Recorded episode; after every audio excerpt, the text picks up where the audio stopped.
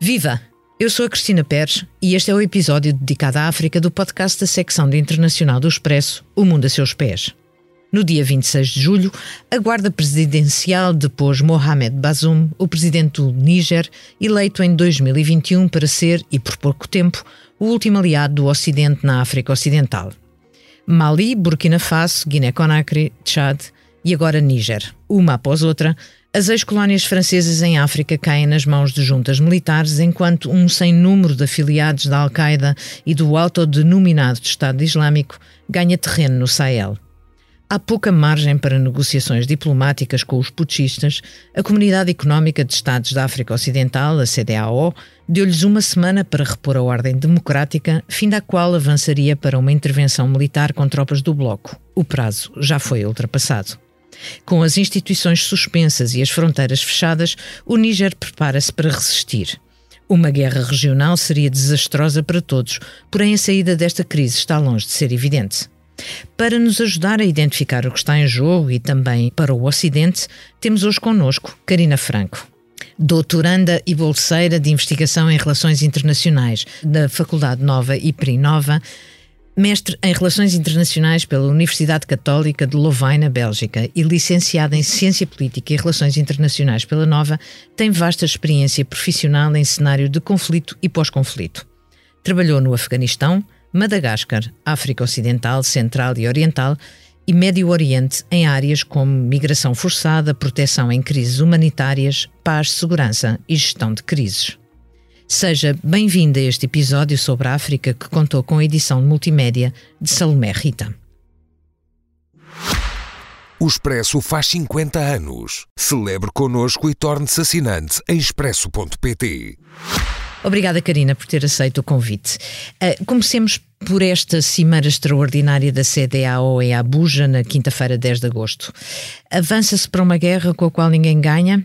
O presidente da Nigéria está a ter uma resistência considerável em, em termos internos e tem sido muito criticado pelo ultimato não só pelo ultimato em nome da CDAO, como pelo corte imediato do fornecimento de, de eletricidade ao Níger. Um, há uma fronteira comum da Níger e da Nigéria de mais de 1500 quilómetros e muitas outras coisas em comum. Quer comentar? Já muito obrigada pelo convite. Um, a situação é de facto muito preocupante e ela pode escalar muito rapidamente. Um, a verdade é que a CDAO mantém abertas todas as possibilidades de solução para esta crise, fez o tal ultimato prazo de uma semana, depois não cumpriu. E, portanto, o presidente da Nigéria um, acabou também por se encontrar numa, numa posição muito fragilizada, como disse, com muita posição interna. O próprio Senado não deu o seu apoio direto. Um, mas este ultimato fazia parte da estratégia de negociação e não havia necessariamente uma ameaça de intervenção imediata. Como se quis até porque, eh, se me permite interrompê-la, até porque há, há, aprovações a serem feitas pelos parlamentos dos diferentes países e há aquela questão de, à partida, uh, países do mesmo bloco subregional africano não se atacam, não? Um, sim, mas a verdade é que ainda ontem a CDAO decidiu ativar a sua Standby Force, que está prevista no uhum, quadro da uhum. APSA africana. A Nigéria, Benin, Costa de Marfim uh, disseram que estavam já disponíveis para mobilizar tropas.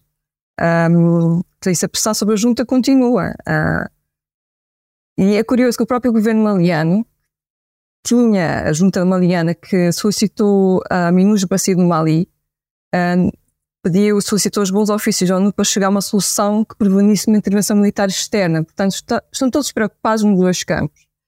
Um, mas, na verdade, intervenções do género pela CDAO são reservadas a casos muito específicos. Lá está, porque é muito difícil essa aprovação um, e, por exemplo, um, casos de violações muito graves de direitos humanos, ameaça iminente de genocídio. Uh, isto, esta intervenção a acontecer teria uma interpretação jurídica demasiado abrangente. Conseguir uhum. este, este, este apoio interno uh, na região realmente é muito, muito difícil. Um, e depois, o que se passa é que a escola militar, como já data de 26 de julho, um, e a persistência desta crise tem dado muito tempo a esta nova junta militar consolidar a sua posição. Ela já formou um governo. chama de governo interino, não é? Exatamente. É um governo de combinação de civis e militares. Uh, portanto, o nosso general seria, um, Tiani seria o novo ministro da, da Defesa, um, um outro general seria o ministro da Administração Interna, portanto as questões de segurança são dos, dos militares e não só. Um, e depois também teve tempo suficiente para ir obtendo apoio da população, uma parte dela pelo menos, muito sobre base deste argumento da interferência externa no país, sobretudo da uhum. França. Portanto, vimos um estádio cheio de, de, de, de apoiantes e, uh, e assim uma, um, um, percurso triunfal da junta quando a cidade estava uh, sob recolher obrigatório. Sim. Portanto, há aqui uma, há aqui uma série de contradições, ou não? Uh, não necessariamente, não. Há, há, realmente fações da sociedade que estão interessadas nesta solução militar, para uns é o último recurso. Não creio que a minha parte quisesse isto. Vem um pouco como um último recurso. E depois há outras que querem, querem necessariamente o, o retorno imediato à ordem constitucional. Um, houve outras manifestações anti-golpe uh, noutras, noutras localidades. Em Nemen foi mais discreto, provavelmente, na cidade, é verdade. Mas, por exemplo, no sul, em Difa, que é hoje investigado pelo Lucaram ainda, apesar de menos com os seus vizinhos, um, houve manifestações a favor de, de retornar à constitucional imediata. Um, depois, o presidente Bazoum, ele tinha uma posição muito forte. É verdade que é o presidente, é um caso inédito no Níger. Ali, então, na região agora, é o único presidente democraticamente eleito, não é? Foi depois, entretanto, mas era, era, era o caso. Houve uma tradição democrática, pela primeira vez, eu acho que mesmo caso do Níger foi inédito, entre um presidente democraticamente eleito, eleito para outro. E o Sufu para, para o presidente agora deposto. Uh, e, no entanto, havia casos de corrupção muito graves, por exemplo, a nível do Ministério da Defesa, que não foram resolvidos. Vem no seu processo, não foram resolvidos por este presidente. Um, perseguição a jornalistas, por exemplo, imprisionamento de um líder da oposição. Portanto, havia um descontentamento interno que já existia. Apesar de tudo, a solução não era tão instável a ponto de fazer prever um golpe militar. Um, mas havia esta instabilidade sempre iminente. Portanto, isto podia acontecer sim, não era claro se seria já agora ou daqui a algum tempo. Uh, Karina, houve uma série de, de, de golpes em, concentrados em relativamente pouco tempo. Isso exerce uma pressão considerável ou não? Pergunto eu, do ponto de vista da população, por exemplo. Um, sim, eu diria que porque já conhece a dinâmica. Uh, Exato. Já a dinâmica já é conhecida.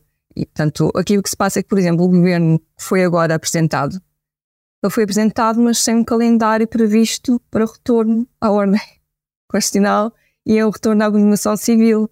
Uh, lá está, a situação vai se perpetuando e há crescendo de, de, de, de receio e de, e de troca de acusações um, que, que não, não facilitam de todo uma solução pacífica para, para esta crise. Hum. Vamos um pouco olhar aqui para alargar o, o, ponto de vista. A quem é que interessa este golpe? Uh, como é que lê esta região sem um diálogo com os parceiros uh, ocidentais uh, que estão a ser expulsos? Esta onda de antipatia anti-ocidente? Ou será que isto é um clichê da, dos mídias ocidentais? É, é um pouco, é, é, temos de ser muito, muito cautelosos estas análises. E eu, eu lembro que, à partida, este golpe passou de uma querela pessoal a nível interno no seio do governo. É, portanto, uhum. entre o presidente posto e o jornal Tiane. O jornal Tiane é suposto ser substituído por um jornal mais jovem um, e, entretanto, deu-se o golpe. Um, e também o mal-estar dentro da própria guarda presidencial. Portanto, partiu a princípio daí. Depois, há este alinhamento com a dinâmica regional.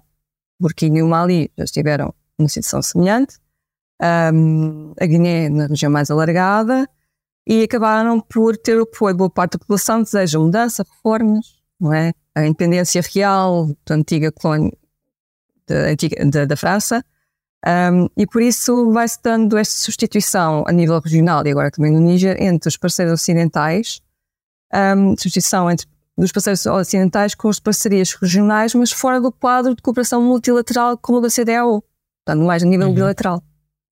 Um, Ou seja, eh, como se procurasse uma alternativa à, à, gestão, digamos assim, da, da CDAO. Exato. Que tem intervenções muito diferentes, não é? Consoante as situações também, sim, não é? Sim, sim. Um, o que é importante de, que eu gostava de, de acrescentar, que a questão da CRAL pessoal é importante como ponto de partida, um, é que o Níger, apesar de todas as dificuldades um, e toda a situação que é sempre, daí eu ter dito que ela está numa situação de pré-conflito, é muito difícil e, e agora indo buscar um pouco o que é discutido na academia, no meio académico, o conflito, as, as diferentes fases não são lineares. Nunca há, há sempre algum nível de conflitualidade, nunca há paz plena. E, portanto, é difícil saber onde é que acaba uma fase e termina outra. Um, e a verdade é que o Níger, a situação de segurança estava mais ou menos, vamos dizer, estava no bom caminho e estava mais ou menos estável em algumas, algumas zonas. Uh, por exemplo, só dando um exemplo, em 2021, 2022 houve um decréscimo de cerca de 80%, são estatísticas, 80% na violência perpetrada por grupos jihadistas, sobretudo ali na zona da na região de Itaco-Burma, que corresponde à, à trifronteira Níger-Burkina Faso e Mali. Um, em contrapartida, no Burkina Faso e no Mali, esse número uh, cresceu. Portanto, notava-se o contraste com os, com os vizinhos na questão do terrorismo. Um, e, e, isto tem a ver com políticas de integração, reintegração de antigos elementos deste, destes grupos, diálogo com os jihadistas também, nem sempre é bem visto por, eh, por parceiros ocidentais, mas que era feito, e prevenção da radicalização. E depois, com a saída do Níger, eh, perdão, com a saída do Barkhane do Mali, uh, depois do, dos golpes de Estado, a Força Francesa. A Força Francesa do contra terrorismo, ela concentrou-se no Níger. Tem 1.500 tropas que ainda lá estão, e provavelmente vão sair, entretanto. Ah, é difícil, é insustentável mantê-las durante mais tempo, creio eu.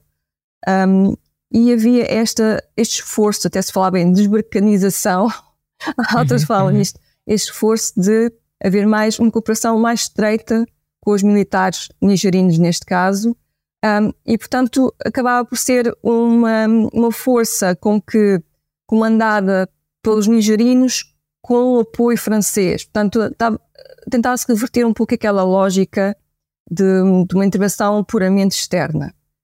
Uhum. Um, e, portanto, havia esse esforço. A própria União Europeia criou uma, como a UTM, formação, um, a missão de formação da União Europeia no Mali uh, está mais ou menos suspensa, não podem fazer coisa neste contexto, vão fazer algum, provavelmente algum aconselhamento militar, mas tenho sérias dúvidas disso.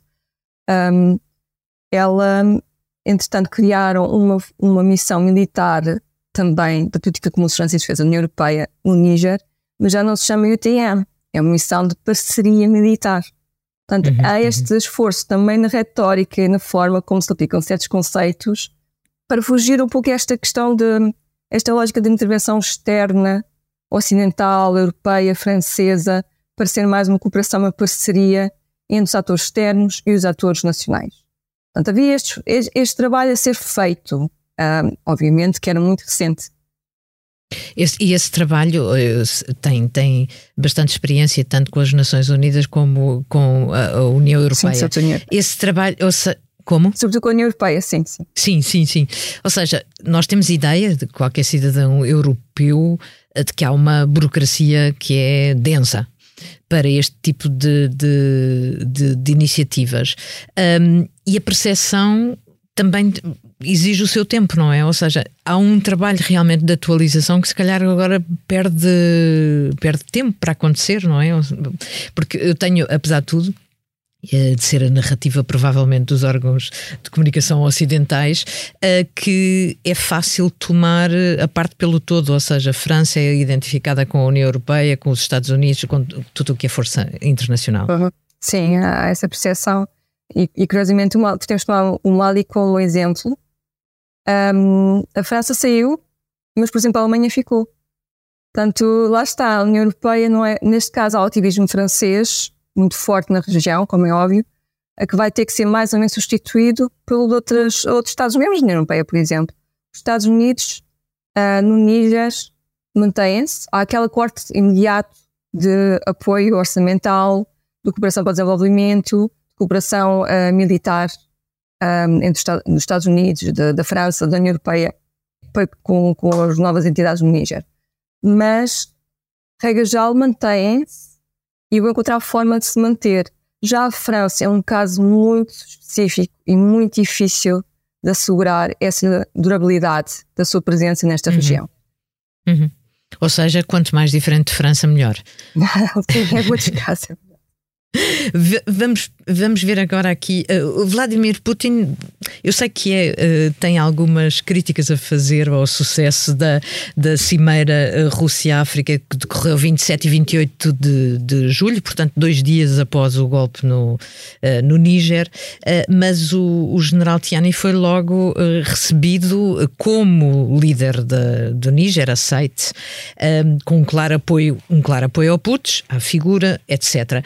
Como é que isto funciona? Ou seja, é, isto é marketing ou é qualquer coisa profunda que já está preparada, assim como as bandeiras que vemos surgir imediatamente nas manifestações no Níger, as bandeiras da Rússia? Um, eu creio que a Rússia vai surgindo como oposição à França nestes contextos, é nesse sentido.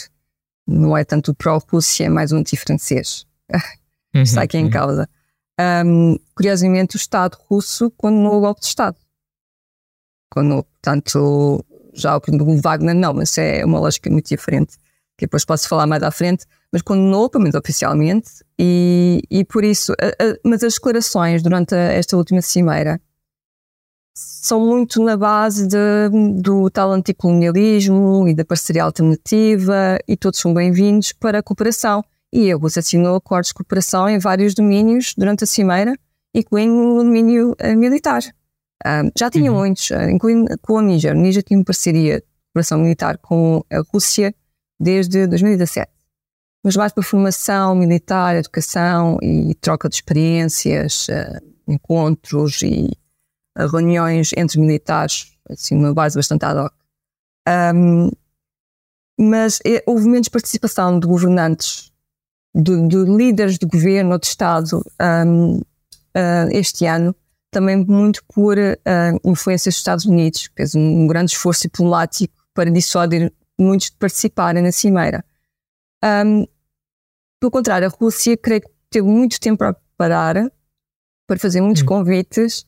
Não sei quem é que pagou a cimeira, nem quais foram os benefícios do, dos participantes. Eu desconheço, que não, não acompanhei assim tão de perto quanto isso, mas a ideia que eu tenho é realmente há muita retórica, muito aproveitamento também russo de, de, destas questões do colonialismo, um, mas ainda assim é mais uma ocasião para a Rússia se formar como parceiro alternativo, sim, e um, para aumentar este seu soft power, não é? este nível de cooperação de vários domínios. Agora, a, Fran a, perdão, a Rússia também é um parceiro que economicamente não é muito forte. Portanto, até que ponto depois consegue implementar estas as promessas, não é? Ou estas iniciativas que podem ser desenvolvidas e uma é importante, que é um mecanismo mesmo de cooperação militar uh, Rússia-África. Portanto, isto foi discutido e acordado, agora não sei como é que vai ser implementado e quando é que vai ser, mas isto também foi, foi discutido e acordado na Cimeira.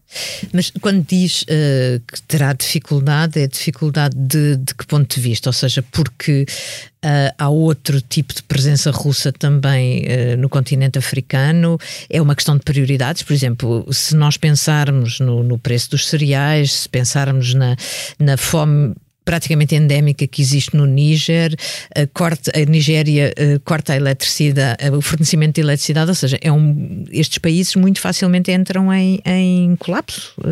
Portanto, um, quando relativamente à Rússia, a dificuldade de, de, aplicar esses acordos tem a ver com prioridades ou tem a ver com aceitação mesmo de, de, de no campo nigerino? Eu acho que tem a ver com capacidade também. Um. E a aceitação, neste caso, Luís, é da aceitação também. Lá está, temos de saber como é que, como é que isto vai evoluir. Um, eu acho que a situação não, não se pode alargar muito mais tempo. A questão de segurança alimentar é muito importante, não só dos cereais, mas a discussão dos mercados. E o que se passa é com estas sanções, mesmo da parte da CDAO e outros parceiros, um, as sanções acabam por trazer um isolamento também e, e, e uma discussão dos mercados de abastecimento e mesmo das trocas comerciais, já para não falar de monetária, também houve logo ali um, umas consequências imediatas na questão monetária, das transferências monetárias na, na região. Um, e por isso quem acaba por sofrer são as populações civis, como sempre nestes, nestes, nestes casos. Um, mas sim, acho que a Rússia tentará sempre, mas numa perspectiva também de pragmatismo, um, ver quais são as suas prioridades no continente. E neste momento não estou a ver o Níger como prioridade. Uhum, não uhum. estou a ver. Uhum. E quanto ao Grupo Wagner, disse que falava um bocadinho mais à frente. Fala agora. a, que penetração tem e que importância pode ter para o cenário do Níger? Então, desde logo não há qualquer indício que a Rússia ou Wagner estejam implicados no golpe de uhum. Estado um, ou que tenham contribuído para a crise no Níger. Por enquanto, também não há indicação que esteja a ter a partir da situação, mas isso pode, obviamente, alterar-se em breve. Agora, no caso do grupo Wagner, um, aplaudiu o golpe, o golpe militar, novamente uhum. com aquela bandeira do anti-colonialismo, francês sobretudo, e vê aqui provavelmente um potencial novo cliente, que é um potencial novo cliente para o grupo, uh, o Níger. Um, o general Modi, que é o tal agora novo ministro da Administração Interna, o ministro do Interior, um, ele já se teria encontrado com elementos do, do grupo em Bamako quando me visita. Não sei se foi uma questão só de apresentação ou se foi discutido algo mais concreto, com visto uma colaboração, potencial colaboração futura. Uh, mas o que se passa, por exemplo, no Mali não é de todo bom exemplo para o Niger. Então, o Wagner está e ainda nos, creio que nos últimos dois dias tem havido uma tensão crescente entre as Forças Armadas malianas que têm apoio do, do Grupo Wagner, portanto, acabam por operar muitas vezes em conjunto, e, e estes grupos armados políticos a norte do Mali, nomeadamente tuaregs e, e árabes, um, e a situação pode escalar muito rapidamente. E, e, portanto, como se vê, o que está a acontecer neste momento no Mali não é exemplo para o Níger. Um, e, portanto, o que se vê é que há aumento, ainda há aumento da violência do grupo jihadistas, uma expansão, apesar do apoio do grupo. Um, se o Níger, mesmo assim, aceitar ou quiser ou tiver forma de um, pagar, contratar estes mercenários, uh, será, será sob, sob conta e risco que eu acho que não, mesmo para a população não sei se terá interesse em ter um grupo de mercenários no, no país. Hum. E quanto, a, quanto às migrações, havia uma série de, de, de, acordos do presidente Bazoum, ou seja, inclusivamente de uh, tomar uh, migrantes eh, que saíam da Líbia, ou seja, regressa à África de, de migrantes. O, o, que é que, o que é que acha que vai acontecer? O Níger é um país de, de trânsito, não é? Não, não de origem de migração em, em, em direção ao norte, mas de trânsito. Sim, um, é verdade. O Níger faz parte do corredor Níger-Líbia, traz muitos imigrantes subsaarianos, depois chegam, uh, alguns chegam à Europa, outros não conseguem, um, e tornou-se um parceiro fundamental para a União Europeia, sobretudo desde 2015, com a denominada crise da migração, não é? é? Houve a criação mesmo de um instrumento financeiro específico, o Fundo Fiduciário para a África, um, na Cimeira de Valeta 2015, um, e, e, depois, em parceria com estas, em cooperação, colaboração com as missões, missões de política de segurança e defesa da União Europeia no, no Níger, no Mali e na Líbia, algum controlo das fronteiras e gestão das fronteiras com programas muito específicos, alguns implementados mesmo pela CDAO e pela União Africana. E, e o que se passa é que, uh, no caso do Níger em específico, um, as populações, uh, os migrantes que circulavam no espaço da CDAO têm o direito de fazer, sem qualquer controle de fronteiras, um, durante um período de 90 dias. Portanto, para permanecer no, no, no, território do outro Estado, membro da CDAO, durante o período de 90 dias. E, portanto, chegavam a Gales facilmente, sem ter que recorrer a, a, trafic, a traficantes, não é? a, a smugglers. E, e por isso faziam facialmente, chegando ao Níger, e ao deserto ali à cidade de Agadez e depois o que aconteceu é que se enrolou-se ali uma economia local específica para a uhum, migração, uhum. que entretanto a União Europeia com os seus programas um, vieram a, a, a, prejudicar, não é? Portanto, houve um certo mal-estar nesse aspecto. Uh, mesmo a União Europeia uh, trabalhou muito para que o Níger passasse uma lei anti-imigração, anti-tráfico um, também, e isto, apesar dos esforços para de alguma forma desenvolver ali a economia local, aquela zona do deserto, trouxe realmente este, este mal-estar geral Um, e, novamente, a sensação que as fronteiras da Europa estão no meio do deserto no Níger, porque era a sensação que muitas uhum, vezes uhum. dava, não é? Uh, uhum. E por isso este modelo tem de alguma forma que ser uh, revisto. E se perder o Níger como parceiro estratégico nesta questão da migração, e não só, uh, também de segurança, etc., vão mesmo ter que rever de uma forma ou de outra. Toda a estratégia, exatamente. Há dias, numa entrevista à Deutsche Welle, o economista Carlos Lopes dizia esta tendência será cada vez mais utilizada como território para conflitos por procuração. Um, ou, ou por exploração das suas riquezas e matérias-primas. Gostava de ouvir a sua opinião. Eu não li a entrevista, mas creio que, que sempre foi, e, e, não sei se passará a ser mais ou menos o caso. O meu problema com essas análises são muito válidas, um, eu estou a descontextualizar, ou seja, isto é, é, era uma, uma afirmação mais longa. Mas, é, é sobre esta questão da influência e da presença externa no continente, que tende a negligenciar uhum. a tal agência dos Estados africanos e das suas populações. Portanto, parece-me que a recusa do neocolonialismo que foi tão forte no continente. Uhum. E que haverá uhum. cada vez mais resistência a essas guerras, procuração ou exploração de, das, das riquezas. Mas no caso do Níger, por exemplo, dando o um exemplo da questão do urânio, eh, a França explora o urânio no Níger e é perto de Agadez, é uma cidade de Agadez, desde a década de 60. Portanto, vem de, do período pré-independência, imediatamente anterior à independência. Um, e já havia muita conflitualidade, por vezes, com as populações nómadas, por exemplo, porque um, viam confiscadas terras por onde passavam com os seus animais. Um, e, e, portanto, havia esta revolta mesmo das populações nómadas em relação à presença de, naquele, naquele tempo da potência colonial. Um, e, e, creio que, que a questão da, das, das, das, riquezas e das matérias-primas tem muito a ver também com a segurança energética da Europa e por isso, um, mais uma vez, a União Europeia tem que pensar seriamente em, em reformular a sua estratégia e tem agora uma excelente oportunidade porque hum, o, não só pela crise no Níger, mas também porque o acordo de pós-Cotonou, é, já dos Estados da ACP, da União Europeia com os Estados ACP, foi aprovado pelo Conselho da União Europeia, foi assinado e agora só pode ser assinado pelos outros Estados, tanto de África, Pacífico e Caribe. Um, e, e, tem, tem aqui uma oportunidade de, de, de, de implementar políticas que são mais adaptadas à nova realidade do continente.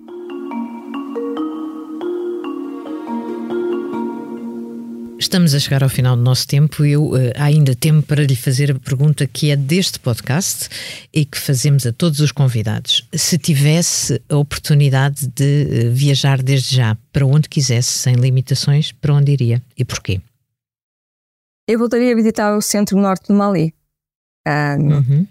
A simpatia das pessoas, a cultura, a história, sobretudo a Tuareg, a proximidade do deserto e depois aquela sensação de poder reviver uh, aquela sensação de caminhar nas ruas da areia fina de Tombuctu, que é algo que parece quase impensável hoje em dia, mas que acho que vai ser possível uh, no futuro, espero não muito longe.